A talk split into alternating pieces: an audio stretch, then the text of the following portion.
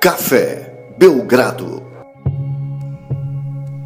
Amigo do Café Belgrado, podcast sexta-noite.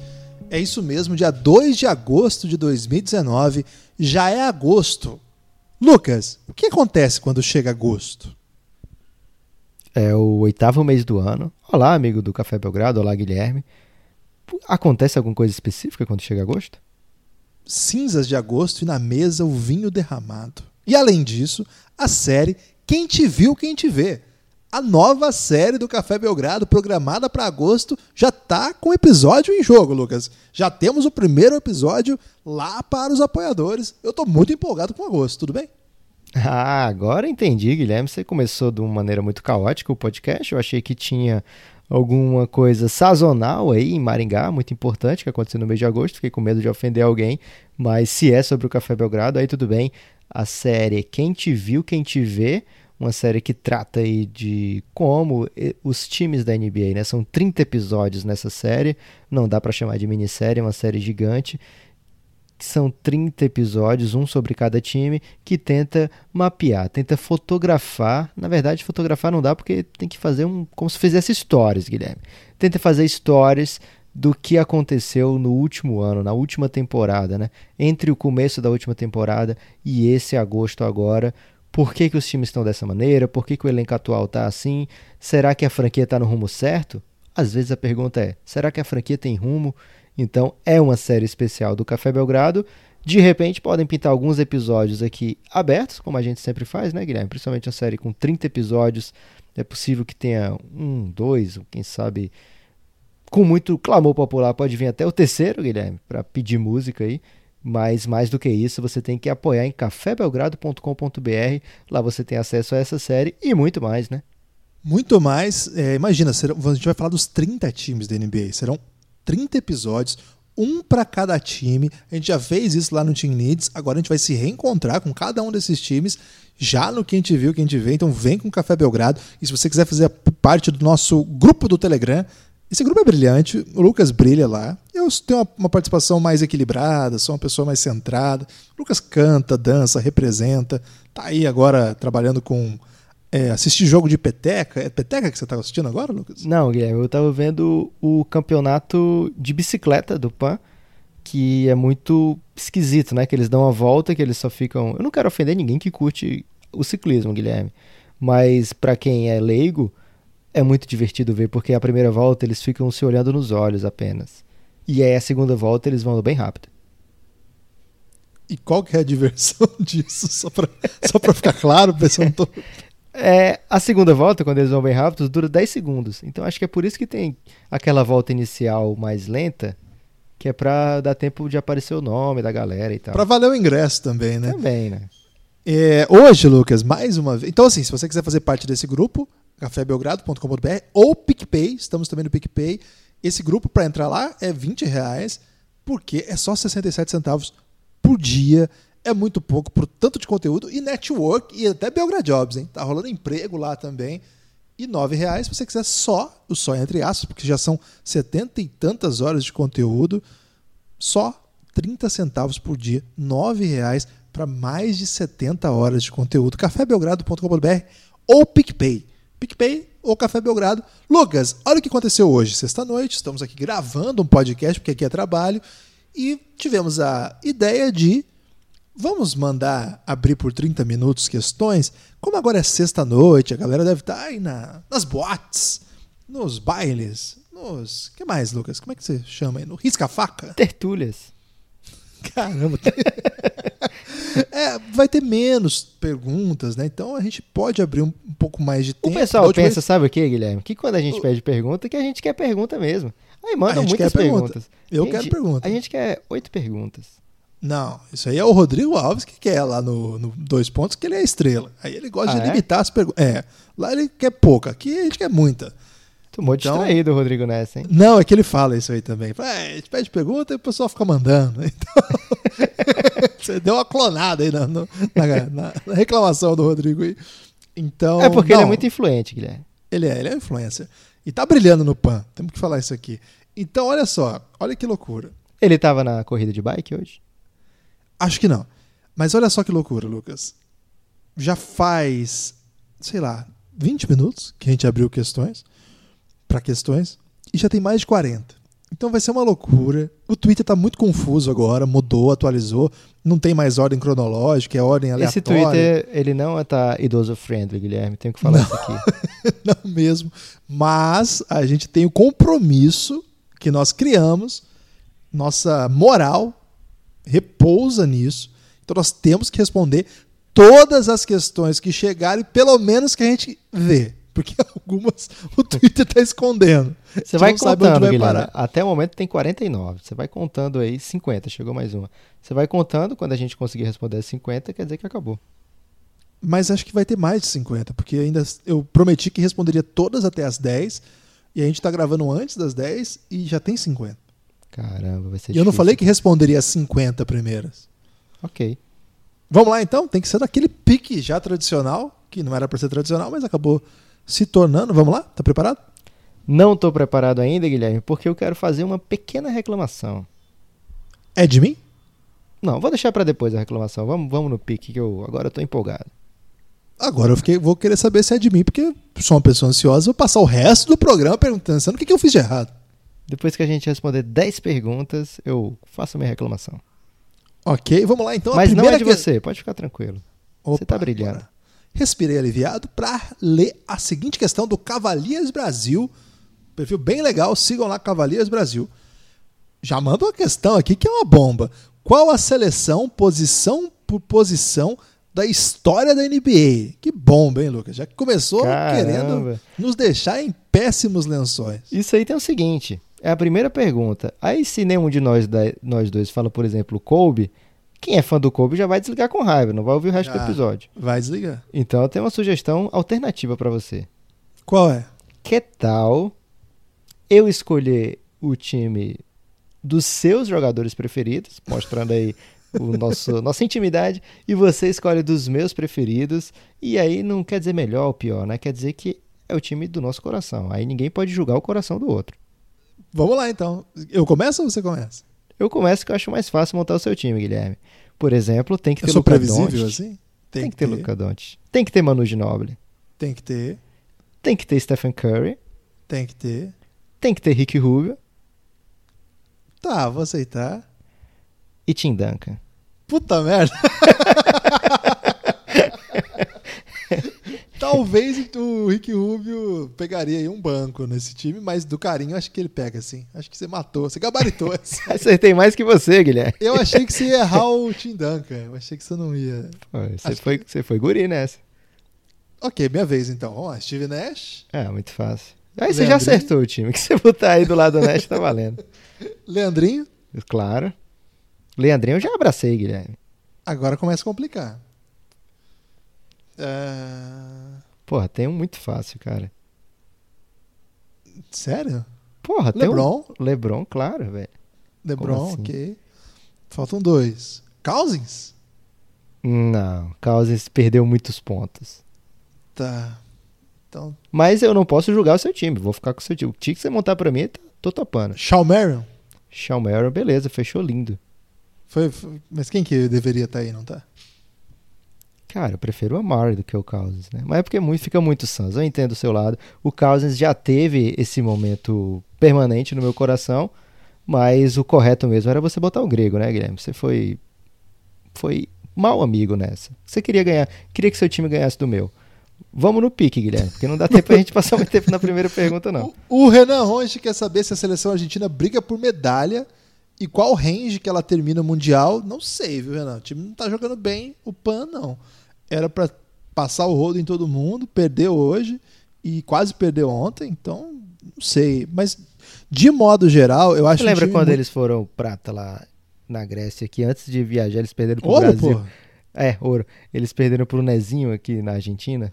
Perderam. Eu não sei se o Nezinho tava, mas eles perderam pro Nezinho time de- tava, claro que tava. de- eu Era o time B do time- É, era pro time B do Brasil. Mas assim, eu acho que falta poder de fogo, falta, falta muita coisa ali. Falta é um time muito é um time muito bom para América Latina, né? América do Sul, é, mas pegou os Estados Unidos, Canadá já acho difícil, pegou a Europa top já acho um, terror. Agora, vamos ver o cruzamento, né? sei, mas não, não, não, não animo com, com as chances da Argentina, não. Acho que é um time muito aguerrido. Tem o MVP da Liga CB, tem o MVP das finais da Liga CB, tem o Escola. Então já é uma coisa respeitável. O problema é que para aí, né? O resto são bons jogadores, assim. Mas é que esse nível é muito pesado. Não basta você ter tipo um bom jogador do, do Basconia. Não basta você ter tipo o terceiro reserva do, entendeu? Tem que ser uma coisa mais pesada assim. E a Argentina por muito tempo foi mais que isso. Hoje eu acho que a Argentina está muito melhor que o Brasil, mas isso não quer dizer muita coisa. Santa NBA, NBA Santa aqui, Lucas, tem, tem até uma foto aqui de uma ave com basquete. Não conhecia esse perfil não, depois vou dar uma olhada. Se o Doncic fosse americano, ele teria mais hype e mídia que o Zion agora? O que você acha? Cara, o Doncic, acho que uma coisa que ele não pode reclamar é de hype e mídia. Tá, tá bom, tá suficiente o que tem para ele. Tá demais, cara. É, ele tem bastante. É que no, no Café Belgrado ele tem mais, né? Então às vezes a gente criou um mundo que ele tem mais moral do que na realidade. Mas acho que ele tem bastante, sim. O RD Loading Pensamentos no Dinwiddie recrutando o Kairi. Meio que traiu o D-Low. Ah, não é assim. É super valorizado, Guilherme, essa aí do, do Dinwiddie recrutando o Kairi. Eu Tem, fiquei vamos... total gratuito, eu não, não acompanhei esse noticiário aí. Vamos ter Imagina... que falar isso aqui, né? Vem muito mais de fora para dentro do que de dentro para fora. É... então, tinha o interesse do Kyrie jogar no Nets, tinha o interesse dessa mudança, inclusive, de, de agência na carreira dele. Então, vejo com olhos de quem olha e não se empolga esses boatos de que ah, o Spencer Dinwiddie recrutou o Kyrie, né? Na verdade, é mais o, contrário, né? O Kyrie recrutou o Nets e o Nets foi lá e pagou para ele. O Pedro quer saber o, seguinte: Carmelo na NBB, para começar, é no NBB. É, novo acho... basquete Brasil. E Carmelo de novo. Esse não ouve a gente, ou tá provocando. É, eu acho que é mais fácil tá provocando, Guilherme. Vamos fazer a contagem de quantos Carmelos vem por aí nesse, nesse, nesse Qual que é o over-under do Carmelo hoje? Cara, over-under do Carmelo pra esse episódio, cinco perguntas. Cinco? Eu vou eu no vou over. No, eu vou no over também. já foi a primeira. é, já, agora é o Christopher Lunga. Você acha que está subestimando esse novo elenco? Está subestimado esse novo elenco do Golden State? Falamos disso no último episódio. É, se puder, ouve lá. A gente falou longamente sobre isso. Eu não vou gastar de novo aqui, porque, como tem muita questão, o Christopher, volta lá que a gente oh, falou longamente. Sim ou não, isso. só. Você disse que ia responder é, todas. Mas não, não. Tá. Não está subestimado, porque quem é sério sabe que é um timão. Brian Colovini, Nenê Hilário, tem espaço na NBA? E em qual time? Porra. Difícil essa, Lucas. Espaço ele provou que tem, né? Mas qual o espaço? Será que ele está satisfeito com o espaço que é bem mínimo hoje? O espaço tem similar a que jogadores na sua condição têm no momento, né? Um salário mínimo é, para jogar esporadicamente e talvez num time que ele talvez nem tenha interesse. Então, se ele se, ele se aposentar, vai ter tido uma carreira brilhante e magnífica. Se ele conseguir mais um contratinho, acho que não vai ser nada que vai mudar o que ele teve na carreira, não. O Clayton DeMarque quer saber três jogos de Natal da NBA, só podendo usar times que não foram escolhidos para jogar na NBA. Porra, velho. Aí, aí ficou só ruim para nós, Clayton. Não, que isso, cara. Suns e Knicks, Suns, pode ser um, Suns e Mavs? Suns e Knicks, um clássico aí do Café Belgrado. Suns e Mavs, pô. Tá. Suns e Mavis, tá bom. E o Knicks, você não quer botar o Knicks pra jogar? Knicks e Hornets? Knicks Pro Knicks ganhar no Natal? É, tem que ter essa vitória aí, porque senão tem gente que fica triste. E é... Timberwolves? São três jogos apenas? Três. Vamos colocar o... Pô, Timberwolves? Não, o Timberwolves é caído, velho. Não, pô, o Timberwolves brilha. Tá passando o Timberwolves, você corre pra ver o Timberwolves? Prefiro botar um Hawks aí. Que tem meu Hawks. filho adotivo, John Collins. Ok, Hawks contra Memphis. Deixa pode, galera pode jovem. Jamoran. É. Jamoran e JJJ contra John Collins e Trey Young. Maravilhoso. Boa. Ó, temos vitória do Knicks. Temos derrota do JJJ. Suns. temos o Suns aí. Clipão BR. Will Chamberlain, Karim ou Bill Russell? Will Chamberlain, Karim ou Bill Russell para fazer o quê, meu amigo? É, esse é um, o Bill Russell com o Will Chamberlain é um debate que não vai ser o Café Belgrado que vai resolver. O, não vi nenhum dos dois em ação, só vi videotapes. É, gosto mais da história do Bill Russell, mas os videotapes que eu vi, eu achei o Will Chamberlain mais jogador. Acho impressionante, assim. Acho que o. Nos videotapes, né? Mas a história que o Bill Russell construiu é maravilhosa.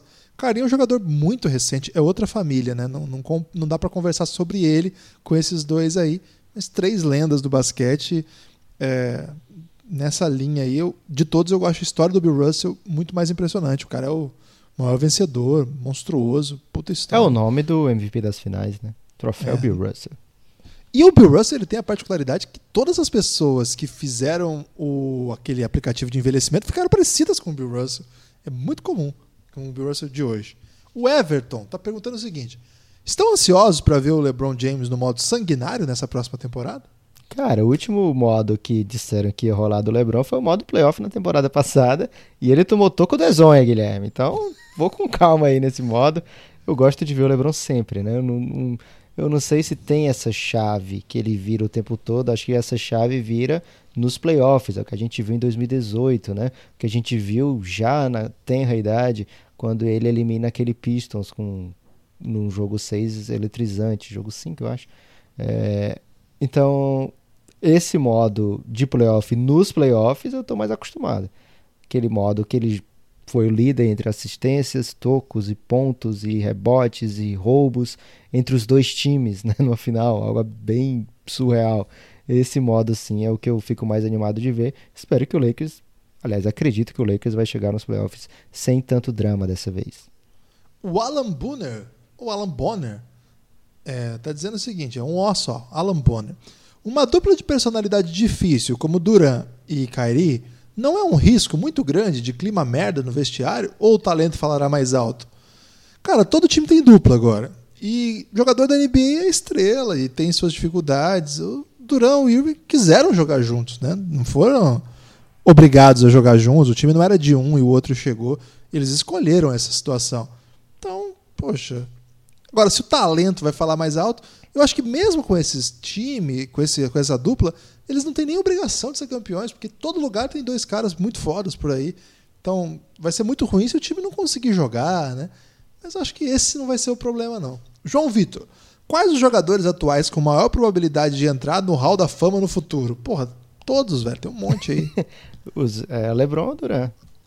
Acho que os dois. Ah, mas, mas, tem, mas tem um monte. Harden. Todos esses. Né? Não, o Hall da Fama não é muito criterioso a ponto de ter debate sobre vários jogadores, né?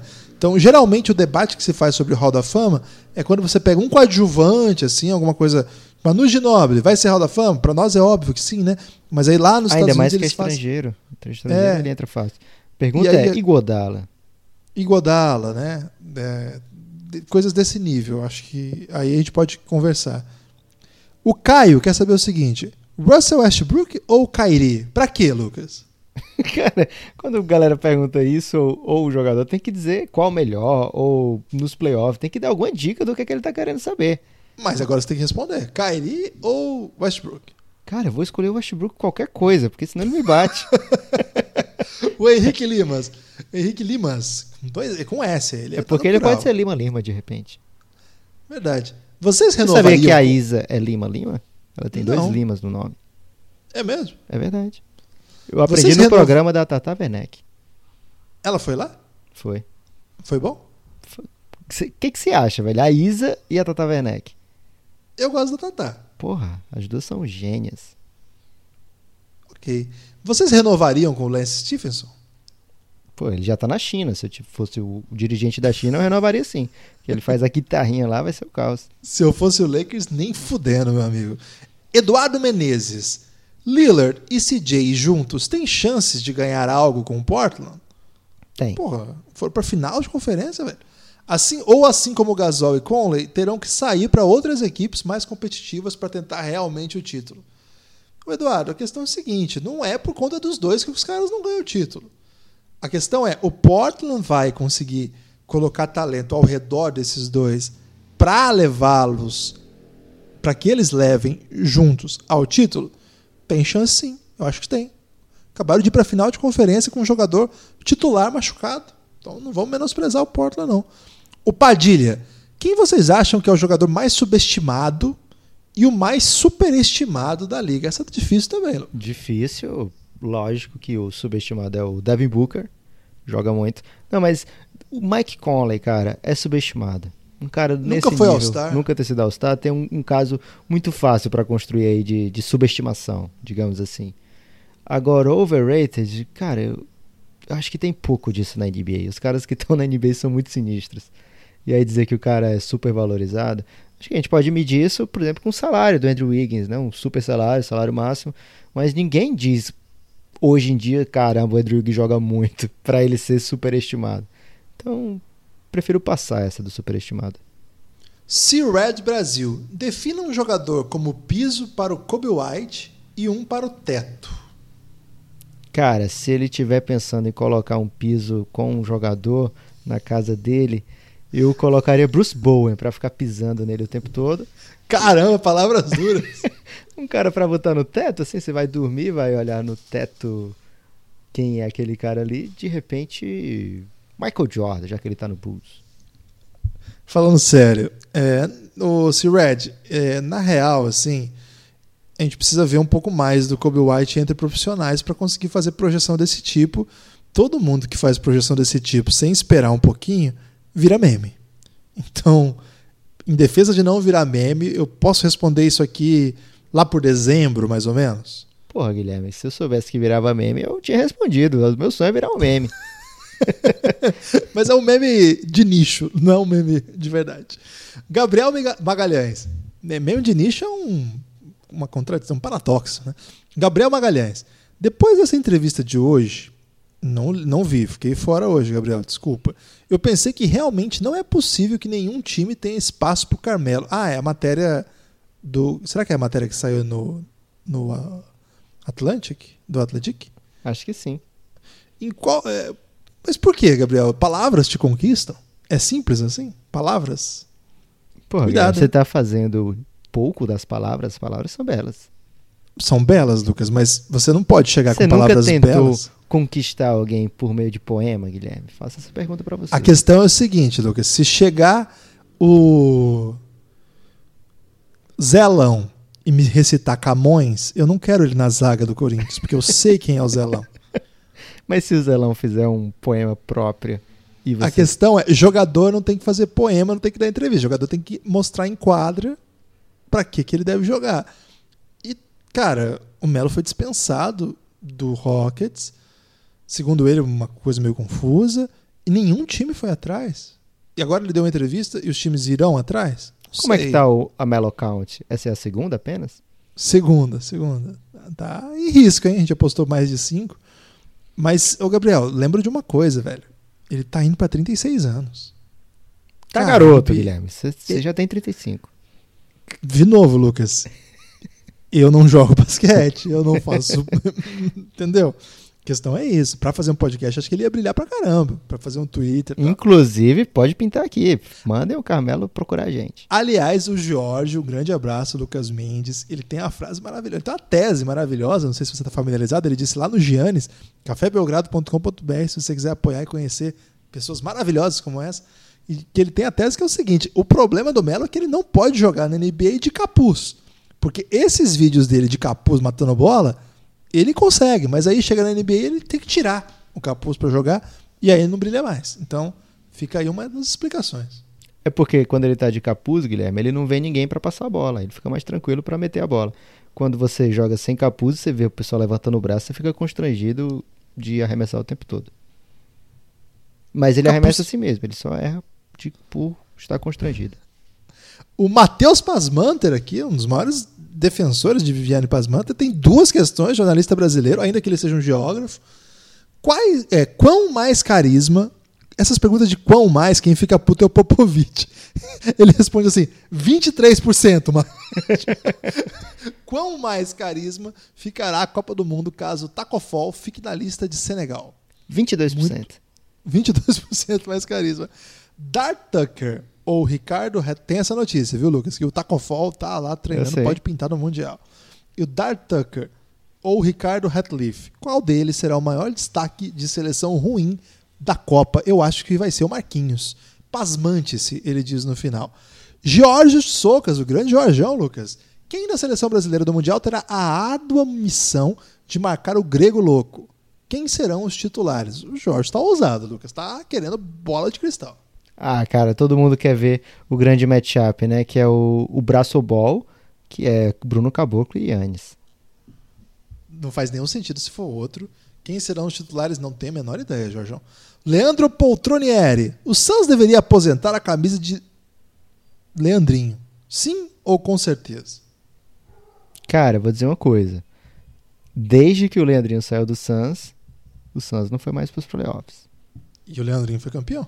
E o Leandrinho já foi campeão. Então você pode dizer aí que você tem um ex-jogador que já foi campeão, chance boa de aposentar a camisa.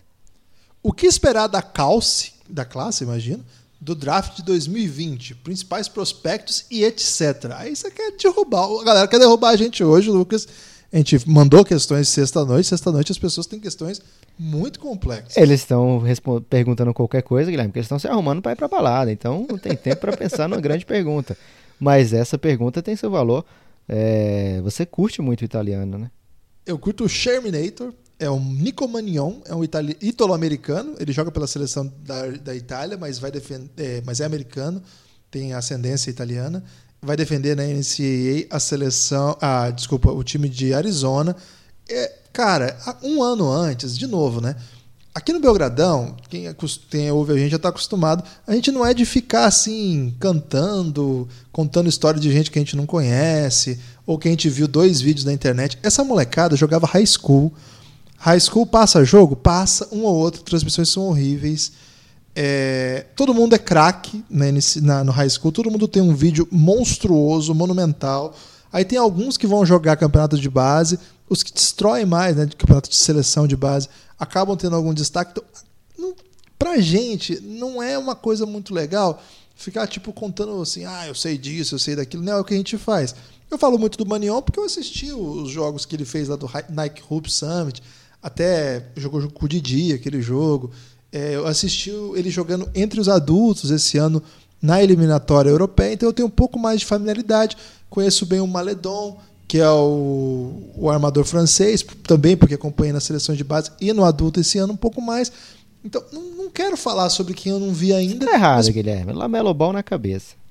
É, então, esse menino mesmo, eu, o que eu vi, eu achei. Me impressionou muito pouco, a não ser esses highlights e tal. Mas eu não me impressiono com highlight, eu quero ver jogo, né? E os jogos que eu vi foram bem feios, assim, um negócio meio lamentável. E jogando nível baixo, na Lituânia e tal. Então eu vou esperar um pouco. É, inclusive para não falar que a ah, Lamela é um horror. Não, não, sei, eu não sei mesmo. Acho que daqui a um ano a gente vai ter nomes mais fechados, vai ter preferências mais bem definidas, né? E de repente, cara, vem um cara aí desavisado, total, distraidaço, que brilha. Então, é, a gente promete falar bastante disso aqui, mas a gente recomenda também os sites, aí, NBA Draft, o Tankathon, o Draft Express. O pessoal faz uma cobertura Live bem... College BR. Live College BR brasileiro, em língua portuguesa. Então, para quem está acompanhando mais de perto, aí, eu recomendo esse, esses, esses caras aí que fazem um trabalho muito mais de perto do que eu posso falar aqui. Chicago Bulls em oitavo, dá para sonhar? Perguntou o Caio. Sonhar dá. Sonhar não custa nada. O Gui Mardegan. O que vocês acham da nova geração do Spurs? A primeira questão aí, super valorizando a galera do Spurs, Lucas pode chegar a algum anel? Um abraço. pode, chegar não é muito fácil, Guilherme. Mas talvez não o que ele está pensando. É, é, não sei. Essa molecada. Tá, tá, tá, cedo, assim. Se, se vai chegar. Se esse time do San Antonio for campeão. É... Não é por conta do, do DeJounte Murray e do Lonnie Walker. É, não, eu acho que não tem nenhum kawaii informação aí nessa galera jovem do San Antonio Spurs. Agora tem um monstro no, como técnico e um departamento de scout que acerta muitas vezes no draft. Erra também, como quase todos, mas acerta muito, né? Então tem a esperança de que acerte de novo. Mas hoje eu não vejo o San Antonio Spurs sendo campeão num futuro próximo. E eu posso falar isso com um certo prazer sádico, Guilherme. O Felipe Alencar quer saber o que a gente acha do trabalho do Luxemburgo E se ele, o Vasco pode ganhar o Brasileirão. Um grande momento aí do Luxemburgo. É, eu gosto do trabalho do Luxemburgo, principalmente se ele levar o Vasco aí pra zona do rebaixamento, Guilherme. Não, o Luxemburgo voltou, assim como a pochete, o e-mail. Aliás, ouçam o nosso podcast de cultura elástico mental. Lá o e-mail voltou com tudo. Então, olha só, voltou Guilherme, pochete, você fala assim que voltou, vinil. voltou pochete e chama o pessoal pra ouvir o podcast do Elástico Comentar, as pessoas vão pensar que tem um episódio sobre pochete, Guilherme. Pode ter, por que não? Ok. O Fábio Augusto vem, é a terceira dessa noite. Vamos lá. Carmelo An- Anthony no Vasco? Não, Terceira já, hein? Marcos Morris, o Guilherme, mais um do Guilherme Mardegan, mandando aqui um jornalista brasileiro. Marcos Morris pode ser considerado um traidor para o torcedor do Spurs por assinar e voltar atrás? Não chamaria traidor, chamaria duas É, caras. duas que é pouco confiável, mas para trair tinha que ter estado junto. Ele não estava, né? Ele ju- jurou que estaria, mas não esteve. Traidor é quando assim, o cara tá no time e aí abandona o time por alguma coisa. Mas aí nem esteve, né? Aliás, tem uma Guilherme, e se hoje. tiver, se tiver dado um tempo, é traição? É do Friends? É. Não vou responder. Você acompanha? Hoje teve uma notícia do futebol que foi engraçada, Lucas, porque o Malcolm, você lembra do Malcolm? Jogou no Corinthians, estava no Barcelona? Jogadorzão, hein? Foi pro Zenit, da Rússia. Agora E ele vai ficar aí? bom de novo, porque no Barcelona ele ficou ruim. Quando ele foi pro Barcelona, ele tinha feito o que o Marcos Morris fez com o Spurs, com a Roma. Você lembra disso ou não? ele Lembro, chegou, lembro sim. Ele chegou a ser anunciado, aí deram um elástico na Roma, ele foi pro, pro Barça. E aí o que aconteceu? Hoje, o Zenit, cara, sem motivo, gratuito, montou um vídeo de boas-vindas do Malcolm e botou lá, tipo, meio take, assim, meio segundo. de- mostrou assim, começou no Corinthians, passou pelo Bordeaux, aí mostrou assim, meio segundo dele na Roma, tá ligado? Caraca, velho. E aí já colocou o Barcelona na sequência. E aí agora bem-vindo ao Zenit. Cara, o Ro- Roma tomou distraidaça nessa. E aí a Roma é, respondeu publicamente, né? Assim. Ah, estamos muito orgulhosos de- do tempo que você esteve aqui, Malco. Agora vai lá brilhar nessa maravilhosa Liga Russa. e aí ó, o time do Zenit respondeu essa questão dizendo assim: Ah, valeu, assim. É, você tem aí os highlights dele aí pra mandar pra gente pôr no vídeo? Caramba, eu não sei o que é mais surpreendente esse rolê todo ou ter pintado aqui cinco minutos de mal como no Café Belgrado. Eu acho que valia contar. Você queria contar essa história, Lucas? É, eu alguém, tenho que ter né? liberdade pra contar essa história. É, vou contar pra você, vou contar pra quem? Ok. O, o Wagner. O Wagner quer saber o seguinte. Tem pouca pergunta, né, Guilherme? Tá episódio tranquilo, pode falar aí do Malcolm à vontade. O que esperar da primeira temporada de Porzingis e Doncic juntos? Falamos bastante disso Espero o céu, cara. Espero tudo. O que falta pros Mavs voltarem aos seus tempos de glória? Bastante. Falta, Falta muito. Faltam três jogadores. Falta o Dirk. Falta só o Dirk. É. E, mais gente, né? Porque só o Dirk também não, não levou. Ah, eu acho que dava certo, hein? O Dirk chegando agora, ficava bom. Com esses dois aí? É. Ele tá lá ainda, só que ele tá idoso. Inclusive o, o Mavis naquele, naquela semana que teve o, o, o aplicativo lá que envelhecia, isso, fez um post colocando assim, o Don't hoje daqui tantos anos. Aí lá a, a montagem do Don't idoso. Aí Não era pegou, os nossos craques quando estiverem velhos, não, algo assim. Aí tinha o É, Doncic, o assim. Porzingis e o Dirk normal. E o, e o Nowitzki com a cara de hoje. O Brandon Ingram BR. Ingram e Zion possuem um bom fit? Acham que pode ser uma dupla boa de alas? Gostei Esse dessa fit questão. aí, é, será que é o shape, Guilherme? Porque são bem diferentes. O Brandon Ingram é magrinho. Não, O é fit o parrudinho. pessoal, o pessoal usa quando quer falar de encaixe. Ah, Eu acho que é uma boa questão essa. Melhor questão do dia, hein? Vou ter que dizer isso aqui. Melhor questão do dia. Brandon Ingram BR, eu não espero menos do que isso. Melhor questão do dia. Inclusive, Guilherme, falamos recentemente no podcast para apoiadores do Pelicans, que eu não vou dizer para vocês qual é o, o- a série, sobre o Brandon Ingram, né? Como ele pode dar esse salto, a gente fica nessa expectativa ainda. Primeiro de tudo, fica muito feliz que ele está apto para jogar de novo. Foi muito assustador que passou pelo que ele passou, né? Até mesmo acompanhando o noticiário, você já ficava apreensivo. Será que esse menino vai jogar bola? Mas será que ele vai ser obrigado a parar tão cedo na carreira? E agora é focar no basquete mais uma vez. Olha, se o Ingram virar uma boa parte daquilo que primeiro, era especulado lá quando ele começa a carreira, e depois o que ele já vinha mostrando que ele se tornaria, eu acho que ele é um fit com qualquer time da NBA hoje, porque ele não é um defensor ruim, ele é um defensor de médio para ok, e ofensivamente ele tinha evoluído, tinha se tornado um jogador muito perigoso off the dribble, ainda tem, faz uns cuts interessantes, tem que caprichar ainda no arremesso, o arremesso dele não é ainda tão limpo, tão perfeitinho, principalmente quando ele está marcado, quando é off the dribble, mas ele realmente tem muitas ferramentas que deixam a pessoa assim pensando, esse cara pode se tornar um jogadoraço. E o Zion, cara, o Zion, ele tem uma visão de quadro incrível, um potencial físico absurdo, então eu não vejo como deixar de ser um bom fit. Agora, o que que para ser um bom fit não são apenas dois jogadores, né? É, eles dois entre si ainda falta alguém que abra, que espace um para o outro, né?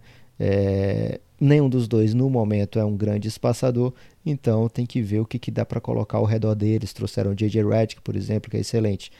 Eles ficariam demais, Guilherme, se o Brandon Ingram se tornar um super positivo jogador de pick and roll, porque o Zion já mostrou que no roll, que praticamente não tinha Duke, ele mostrou em poucas posses que no roll ele pode fazer um grande estrago na NBA. O Tupiniquim TV manda a seguinte questão, e é perigosa essa questão pelo próprio nome, Tupiniquim, né? E TV. Oscar... E TV. Oscar Schmidt é top 5 maiores sul-americanos da história do basquete? Um abraço do estagiário. É o estagiário lá da Tupiniquim TV. Tupi Sports? Eu gostei, Guilherme. Colocando aí, porque já chegou questão do tipo Oscar o melhor de todos, né? Será que tem alguém melhor do que o Oscar na América do Sul? Top 5 já acho algo bem de boa de debater. Eu acho. Eu acho que ofensivamente, sem dúvida. Só que o jogo não é, do, não é de um lado só da quadra, né? Coletivamente, acho que o Oscar não foi um, um cara que entregou bons resultados. Eu não sei se dá para encaixar, não. Teria que pensar, porque assim, se a gente coloca a Sul-Americana, a gente vai comparar com os velhinhos também. Porque aí o Oscar não é nem o melhor Oscar, porque tem o Oscar Furlong. É, aí tem Vlamir, a Mauri. Top 5 Oscar da, América do Sul. aí ele pega o segundo, pelo menos. Mas aí que tá, né? Como é que compara coisas tão diferentes, né? É muito difícil. Eu acho uma questão que eu, que eu, que eu tenho, que levantar, acho que foi até o Alfredo o primeiro a falar a respeito eu acho que o Escola é o segundo maior sul-americano da história e as pessoas não, não, não debatem isso. Mas eu acho que ele já destruiu vários recordes aí. Não vai destruir esse do Oscar de pontos, mas ele ganhou todos os títulos que o Ginobili ganhou e alguns outros. Foi em todas as Olimpíadas, todas as competições. Era sempre o, o nome do time. Está até agora com 40 anos se arrastando e jogando. É, e tem repertório, tem currículo. Foi jogador NBA, foi jogador Europa. Eu acho que da NBA moderna, Dá para colocar o Oscar como cinco, entre os cinco melhores, sim. Porque da a gente. NBA moderna? Acho que não oh, desculpa, da, do, do, basquete moderno, né? Dos anos 77, 78 para cá. Agora, se for pensar, pegar lá com a, com a, geração dos idosos, que hoje estão idosos, geração que foi bicampeã mundial, que foi campeã mundial na Argentina, porra, aí não dá. Aí não dá, sinceramente. Aí, se a gente tiver algum critério assim que leve em, em consideração triunfos coletivos, títulos, relevância das conquistas, eu acho bem difícil. Né? Os caras têm um currículo muito magro para títulos, para ser considerado top. Mas isso dito, fica parecendo que a gente odeia o Oscar. Tá?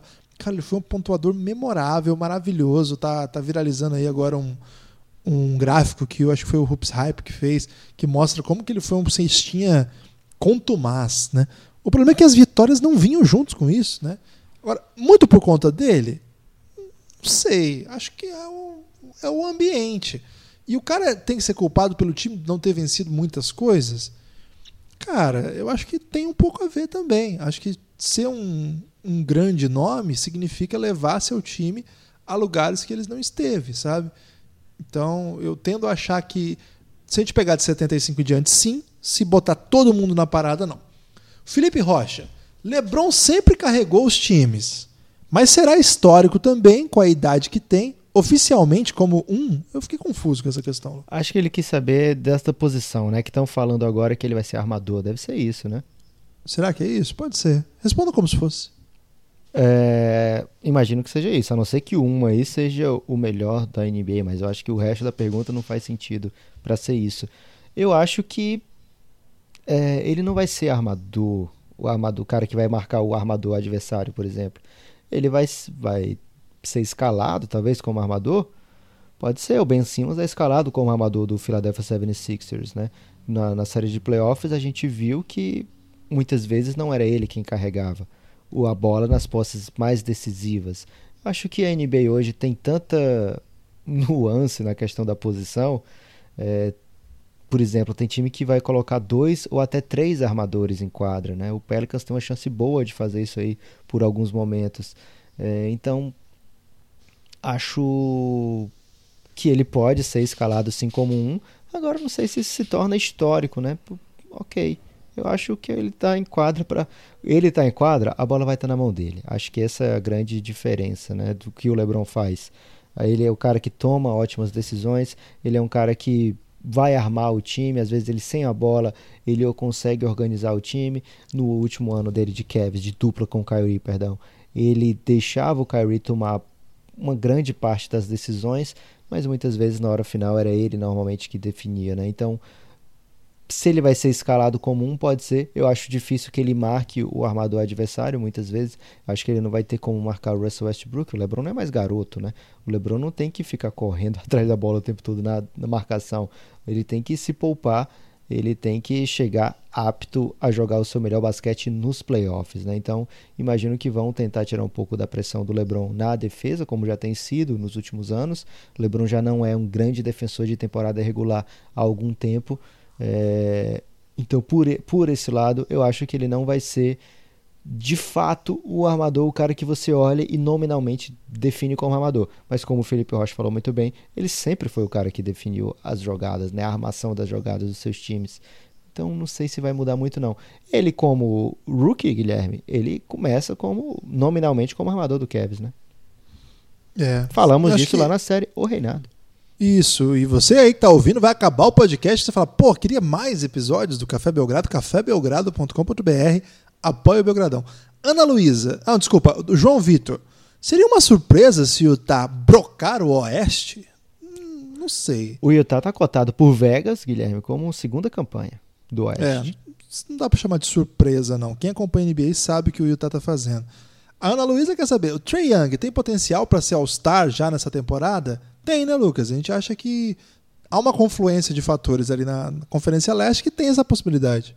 Correto. O Arthur Finamore. Acho que você pulou aqui o Rodrigo Contini. Apareceu para você não essa pergunta?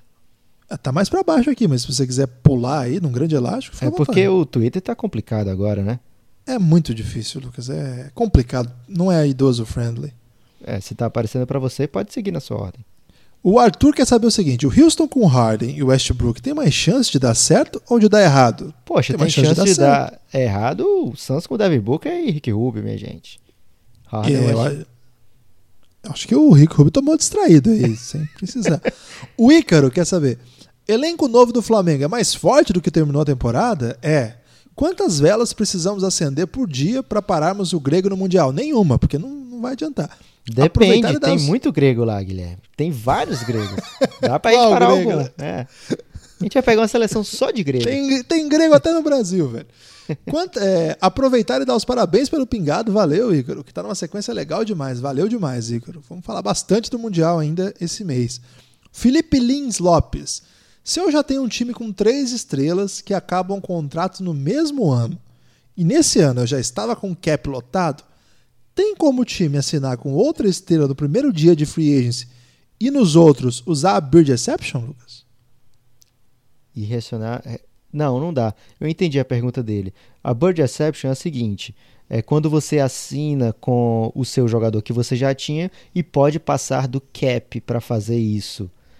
Tem um jeito de fazer isso aí, mas é porque assim, quando você tá com a Bird Exception, você está dizendo assim: eu estou guardando esse lugar aqui para esse jogador. Eu tenho que deixar um spot para ele lá no meu roster. E além disso, a NBA fala: olha só, você quer deixar, por exemplo, vou usar o do Clay Thompson, tá? Você está aqui com o Clay Thompson, eu sei que você vai assinar com ele por um salário muito maior, de 40 milhões ao ano, por exemplo. É, 35 milhões ao ano, o máximo dele. Mas aqui, pelo salário dele do ano passado, o a, o salário nominal que ele vai aparecer aqui, que é chamado de cap hold, vai ser de 27 milhões. Por que, que eles fazem? Eles pegam o salário do último ano, aplicam um percentual em cima ali e diz: você pode até passar a assinar com o seu jogador mais do que isso aqui, mas enquanto você não assinar, é como se ele contasse no cap esse valor que eu estou dizendo aqui. Porque senão os times faziam isso, que o, o foi o Felipe né, que perguntou, é, não assinava com ninguém, deixava todo mundo isso. acabar o salário e assinava com um monte de All-Star e depois reassinava com seus jogadores, passando do cap apenas com a Bird Exception, né? com, podendo reassinar jogadores que eu já tinha passando do cap. Mas não pode fazer isso porque esses jogadores que já estavam no seu elenco, eles ficam com um salário nominal. Pode não ser o que você vai assinar lá depois, mas é um, um salário que a NBA coloca como se fosse aquele maior do que o que era no ano passado. O Rodrigo Contini quer saber o seguinte: chute rápido e precipitado, estilo Stephen Curry. Hoje, qual seria o palpite de vocês para a final da NBA? Por que, que você quer isso da gente? Fala para nós, Rodrigo. Por que você quer nosso mal? Você não quer responder? Eu quero, Guilherme. Pode responder, Lucas. Phoenix Suns contra Boston Celtics. não, falando sério assim, Rodrigo, é, na boa. Não é o tipo de trabalho que a gente faz faz nenhum sentido fazer isso agora. Guilherme, né? sexta-noite, cara. Relaxa, bota aí o. Não, mas Clippers é que assim. Porque quem faz isso é, é, é, assim, tem um monte de gente que gosta desse tipo de trabalho e tal, mas a ideia aqui é conversar mesmo, né? Pô, olha o que aconteceu ano passado, né? Quem diria que o Raptors iria para a final, né? Hoje, quais os times que estão melhores posicionados? Cara, a gente sabe que o Clippers está muito bem. A gente sabe que o Utah Jazz monta um timaço, a gente sabe que o Lakers vem aí com LeBron e o Anthony Davis. A gente sabe que o Golden State Warriors não é fraco, apesar das lesões. Então, como que eu vou dizer qual desses vai estar melhor daqui a um ano, né? Nem um ano, dez meses? Não sei. Do outro lado, o Bucks está bem, mas e o novo Sixers? Como é que vai estar? O Raptors ainda vai ter chance? E o Celtics agora com o Kemba? O Nets agora com o Kyrie, mesma base, mesmo técnico?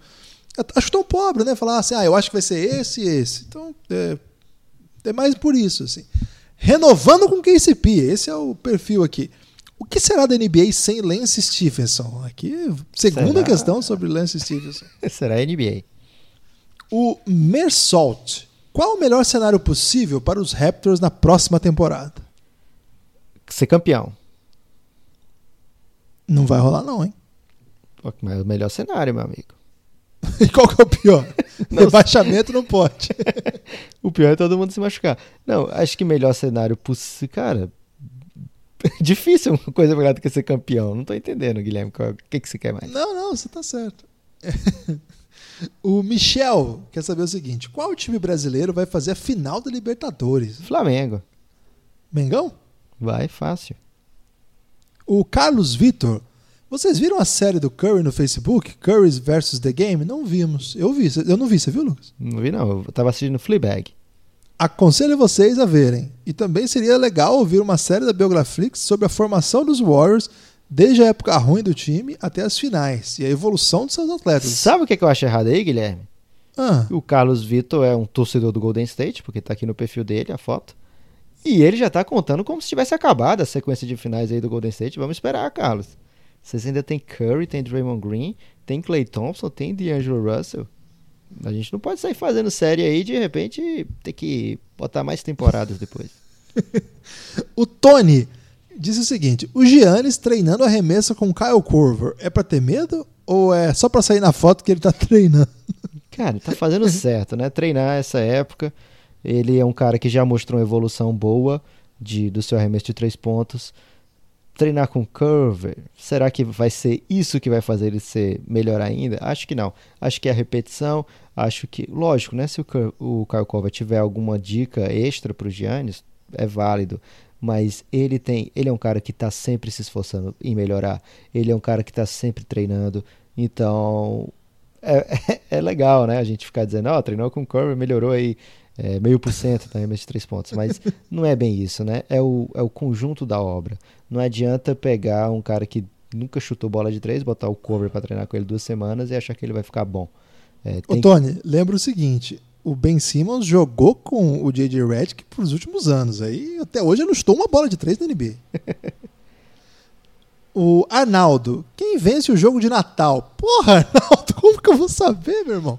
Acho que o DeMarcus Cousins vai dar a volta por cima nessa temporada e voltar a jogar um basquete de respeito? Ótima que... A primeira aí está de sacanagem. Não dá pra ter a menor chance da gente saber. Clippers. é... Você pode acertar ou errar, Lucas. Vocês acham que o DeMarcus Cousins vai dar a volta por cima nessa temporada e voltar a jogar um basquete de respeito? Eu achei muito boa essa pergunta.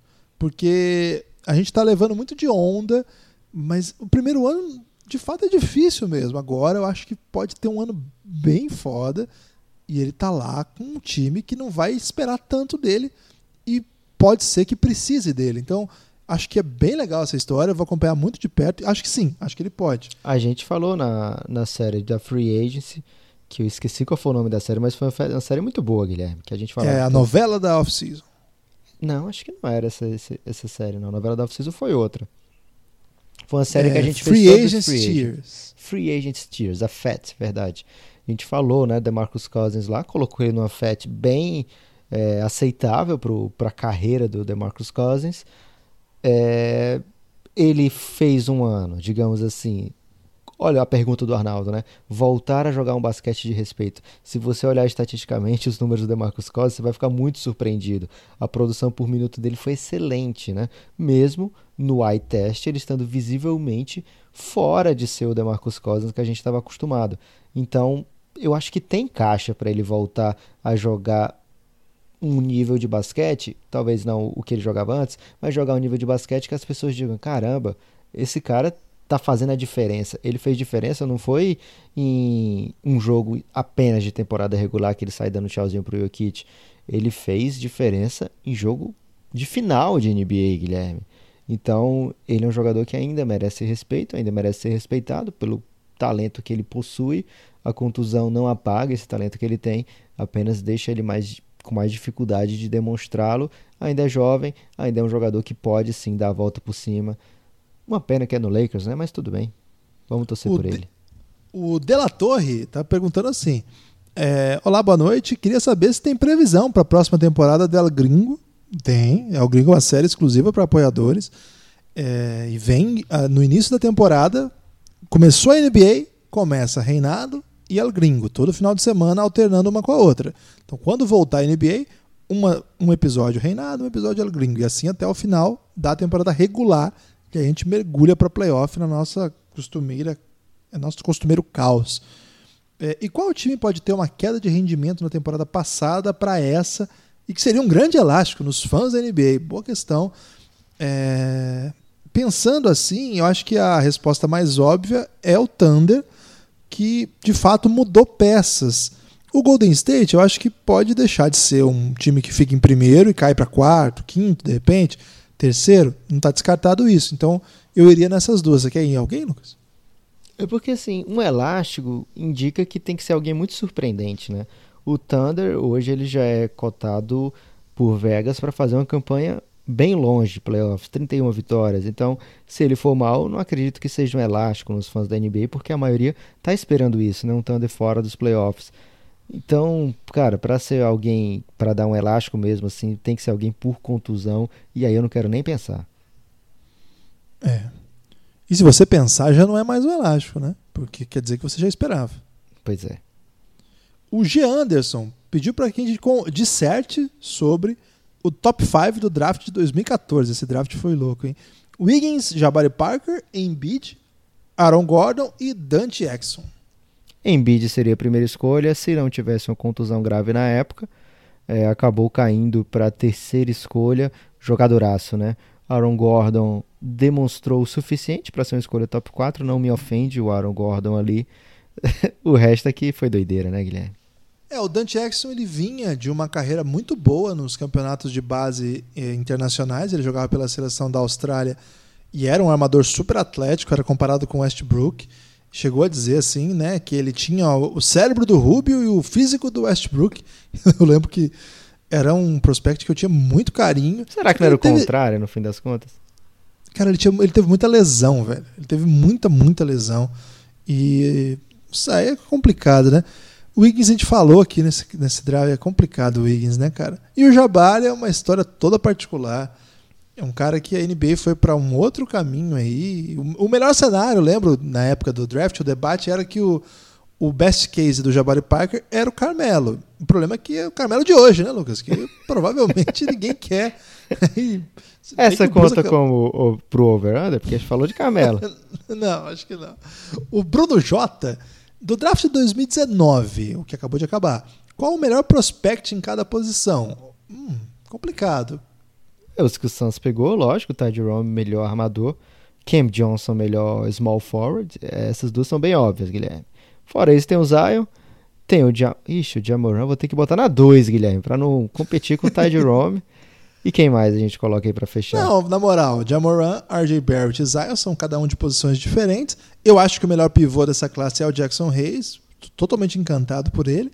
Ficou faltando um 3 aí, porque a gente coloca o RJ Barrett na 2. Jet cool. Aí, pode ser. Ou do Suns aí, né? Pra te dar essa moral. Leonardo Martins. Vocês acham que o processo dos Sixers ainda não mostrou o que eles são capazes de mostrar? Acabou o processo, irmão. Acabou.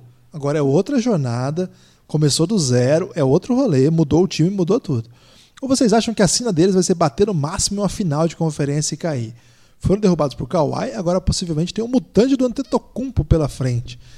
Então, ter, é, teria também, né? Se tivesse vencido, e a gente não sabe se já lá o mutante do os pararia.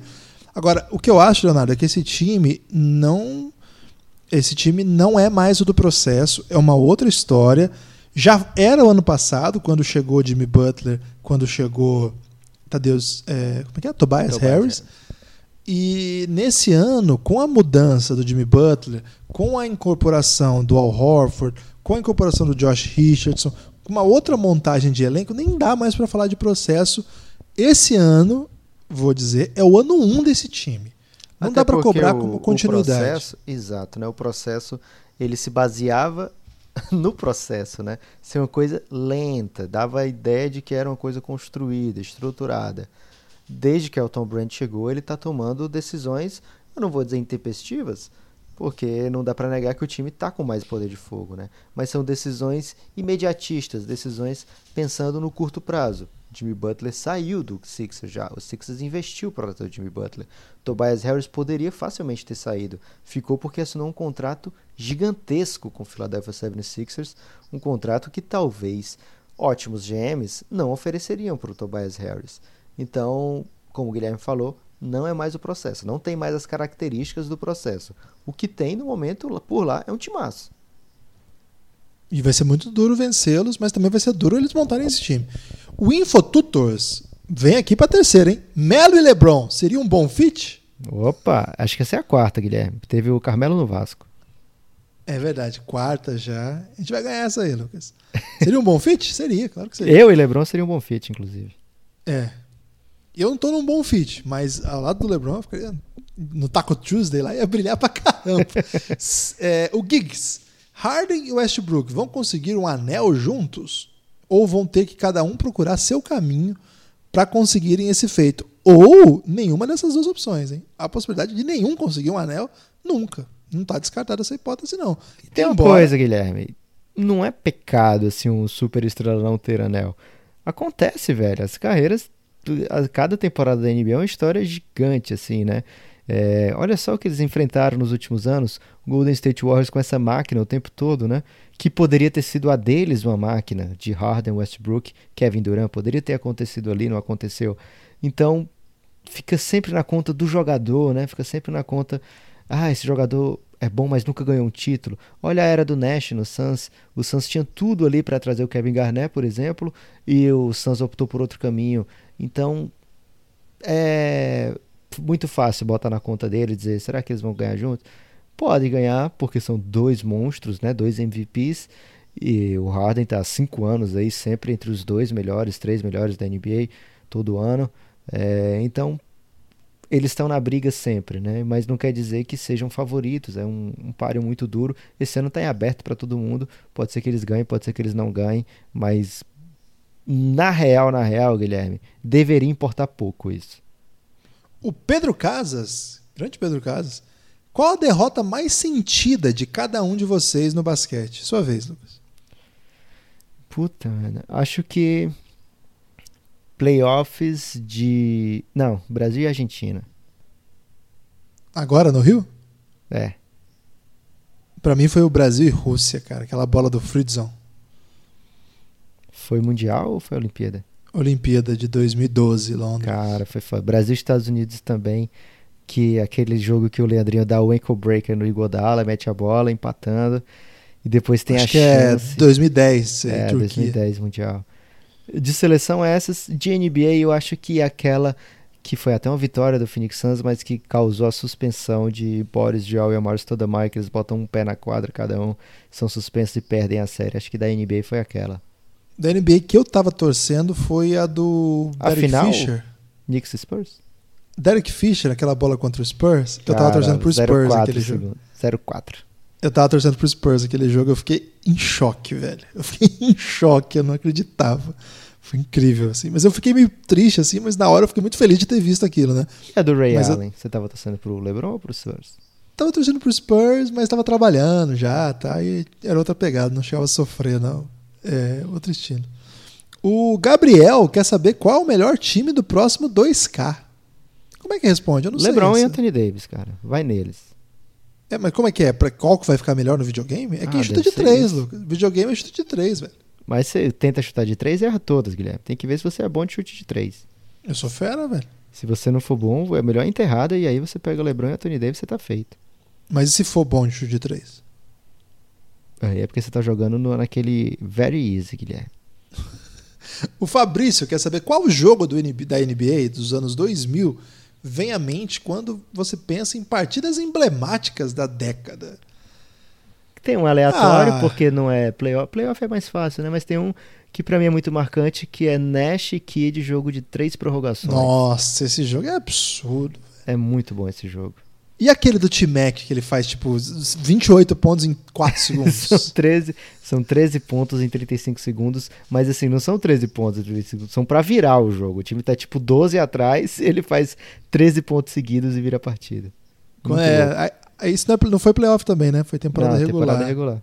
É, eu prefiro assim. Fica mais emblemático, né? Temporada É, playoff é diferente. playoff todo jogo é, é foda, aí você pega jogo mais decisivo, né? E aí tem jogo muito famoso. Ah, tem a pancadaria de Auburn Hills também, que eu acho que é bem emblemática, né? Muito, muito, muito. Que também é temporada regular. O Caio, o grande Caio, o cara, Caio Araújo, o grande corintiano. Tem o jogo de 81 do Kobe, né? Verdade, contra o Toronto Raptors. Jogaço também, né? Os- E uma semana antes ele fez 62, eu acho, em três quartos contra o Dallas Mavericks. Ele ia pro crime nesse dia e o Phil Jackson não deixa ele voltar pro último quarto. A galera fica louca com o Phil Jackson nesse dia. E tem os 50 pontos do Curry no Madison Square Garden ainda. O Curry não era o Curry de hoje, né? Ele tava, era o Curry in the making. E ele faz uma atuação, acho que é 2012 também, 2011, por aí. O Caio diz o seguinte: não tenho perguntas, torcendo apenas para madrugada sem lei durante o Mundial. Eu acho que o Caio vai tomar distraída aqui, porque, Caio, qual é o problema? Pelo que eu estava analisando os horários do Mundial, vai ser o Mundial dos idosos. Porque não é aquele late night, é o early morning, os jogos assim mais interessantes. Então a galera vai ter que acordar tipo às 5 da manhã. E aí o que, que significa? Significa dormir tipo um idoso, às 10 da noite. Tá entendendo, Lucas? Então é madrugada sem lei ou é tipo um despertar com muita lei? Cara, eu tô achando que vai rolar tipo um. A gente não pode dar muito spoiler, né, Guilherme? Mas se prepare pra tomar um café da manhã com Café Belgrado. Isso é fato. O Rodrigo Contini, eu já li esse nome, hein? Tô achando que é jornalista brasileiro, ou eu tô confuso. Boa noite, pessoal. Gostaria que vocês, por favor, comentassem sobre a opção dos Bucks de manter Middleton em detrimento da permanência do Brogdon. Não foi detrimento. Não seria mais interessante o inverso? O que acham? Efusivo abraço. Foi detrimento, Lucas? Efusivo abraço, Rodrigo. Não foi detrimento, tem muito. Assim, lógico que você pode considerar que foi detrimento se você achar que o Brockton vai topar um salário gigantão, né? Agora, o Middleton, ele tem um skill set que talvez faça mais sentido para esse time do, do Milwaukee Bucks. Eu não vejo como o Grego vai ter tanto sucesso se ele não tiver jogadores extremamente aptos de matar aquela bola de três, né?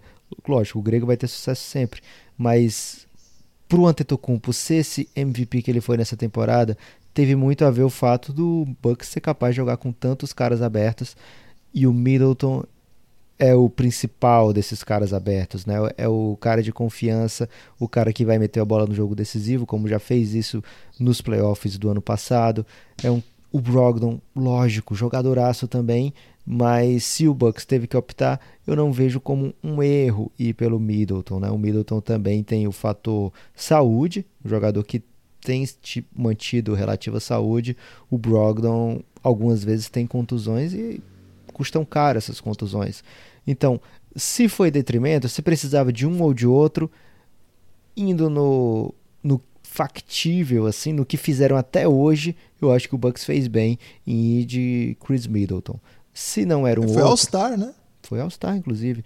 Se não era um ou outro, é, se foi mais um reposicionamento, né? um, um, um passo para trás, pra, na esperança de dar dois para frente dali a pouco, aí é outra coisa, né? O ideal seria manter todo mundo, foi o que o Grego pediu, não deu para manter todo mundo, perdeu o Mirotic, que não foi um grande jogador no Bucks, é, mas pode fazer falta, e perdeu o Brogdon também, mas é, é difícil você repor o que o Brogdon trazia para a mesa, né? Que o que, é que o Brogdon trazia? O Brogdon trazia um ball handler excelente para você ter como secundário ali no seu time. O Middleton não é esse ball handler excelente para trabalhar no pick and roll, por exemplo, como o, o cara que está com bola, né? O cara que leva a bola. É, vai fazer falta sim o Brogdon. Tô nessa angústia aí, junto com o, o Rodrigo Contini que fez a pergunta. Vai fazer falta sim, mas se era um ou outro, eu acho que o Middleton é mais relevante para o que o Bucks faz. O Gustavo quer saber se a gente acha que o Markkanen pode chegar a ser uma super estrela da liga. Acho que ele pode ser uma super estrela sim. Brigando até por MVP? Por que não? Né? Super novo ainda, mostrou bastante coisa. Eu não, não vejo nada que ele fez até hoje que vai me dizer que eu topo esse, esse, esse prospecto do Laurie Markkanen brigando por MVP. É? Ficou pistola? Hum, pistola não, Guilherme, mas eu fiquei comedido. É, mas eu acho que por que não, né? Tá muito novo para eu falar não, não vai ser MVP. Acho que tem uma longa jornada ainda, mas quem que não tem, né? Todo mundo tem uma longa jornada ainda, menos quem tá aposentando aí. Tem uma galera que já tá se aposentando. Lucas, eu acho que acabaram as questões, hein? Ou tem alguma aí que você viu? Certamente tem muitas, Guilherme. Por exemplo, eu vi uma aqui. Qual a perspectiva do Cleveland? Pedro Igor. Que talvez você não queira responder por motivos de não ter perspectiva, é isso? Não, é que eu não tinha visto. É, o Pedro, você desculpa, por favor. O Twitter está dando muito elástico na gente agora e a gente não está conseguindo entender muito bem. Então, a perspectiva do Cleveland é o seguinte: eles têm dois armadores muito parecidos em perspectiva, já para usar essa palavra, e não sabe-se muito bem o que eles vão fazer com Kevin Love. Acho que eles vão ter que mover algumas peças antes do time entrar num trilho para ir a algum lugar Draftaram dois jogadores da mesma posição em drafts seguidos. Tem uma super estrela que não, não ajuda, porque ganhando um super salário que vai te ajudar a ganhar jogos, mas não o suficiente para você ir para playoff, pelo menos. Acho que a perspectiva, por enquanto, é achar o caminho. Qual é? Hoje está confuso. Teve um aqui do Gustavo Dias. Palpite MIP sem ficar no muro. Muito fácil, DeAndre Ayton. Você tem outro? Ou vai de? Se, segundo anista não costuma ser MIP de acordo com o Nepal. Mas se for um gigante monstruoso, Guilherme, aí tem que dar. Luca Doncic. é, Caramba, acho... se o Luca Doncic for MIP, ele vai ter tipo... ele vai ter que ganhar o MIP e o MVP no mesmo ano. vai ter que ser. Já teve isso? Acho que não, né? É, não. Quais... Acho que sim, Guilherme. Acho que foram todas. Caramba, somos guerreiros. Alto elogio aqui? Não, só ser guerreiro, Guilherme, no, no sentido de ter muito tempo para ficar no podcast, não é um verdadeiro elogio, assim, né? Ainda mais na sexta-noite. É, mas assim, foram 59 questões, é, algumas duplas, então dá para colocar aí umas 60 questões. É, muitas delas complexas, boas questões de modo geral. Algumas, assim, querendo coisas muito objetivas. Aí a gente vai pro outro lado. Mas gostei muito, Lucas. Gostei da participação popular hoje. A galera brilhou, na minha opinião. Posso e mandar as palavras duras? A reclamação que eu tinha para fazer? Caramba, é verdade. Tinha até esquecido disso aí, Lucas. É meu destaque final. Deixei para destaque final. Vai lá, então. Essas palavras duras aqui vão para a galera que falou: Olha só, tô pensando em apoiar o Café Belgrado. É... Me ajuda a decidir. Cara, se você não se decide ainda com 72 horas de conteúdo exclusivo e se você diz que curte o Belgradão, você tá errado, você não tá que... você tá muito apegado. Como é que você pode gostar mais de 9 reais, Guilherme, do que do Café Belgrado? Tá muito Não errado isso aí. isso. Então, quem fica calado, quem fica peixe e não diz nada, beleza. Continua acompanhando a gente aí nos episódios abertos. Um abração. Agora, quem fica dizendo, poxa vida, me ajuda a me convencer a apoiar o Café Belgrado e não apoiou ainda, tá muito errado, tá merecendo palavras duras. Caramba, gostei daí. Veio, foi bem a calhar, veio bem a calhar. É, mandar um abraço para todo mundo que tá curtindo aí o Belgradão em todas as plataformas. É, agradecer aí quem manda comentário lá no Castbox, a gente lê tudo. Às vezes não dá tempo de ler aqui, a gente podia fazer outro dia desses uma leitura aí de perguntas do Castbox. Uma leitura dinâmica. Vamos aí, manda aí, gente. No próximo episódio a gente vai responder as questões do Castbox. É, pode ser do. Como é que chama lá? No, do Apple Podcasts. Então vocês é, A gente podem mandar o as nome, questões. Guilherme. Como é que a gente vai ter acesso ao Apple Podcast? Não, esse aí eu consigo. É, Apple Podcasts ou Castbox, mande suas questões que o próximo episódio nós vamos responder todas as questões que chegarem. Próximo tá? episódio, tem certeza? O próximo episódio de questões, né? Ok. Pode ter outros episódios, mas o próximo episódio de questões, a gente vai responder todas as questões do Castbox. Então mandem lá questões com seu nome, sua cidade e tudo mais. Forte abraço. Forte abraço.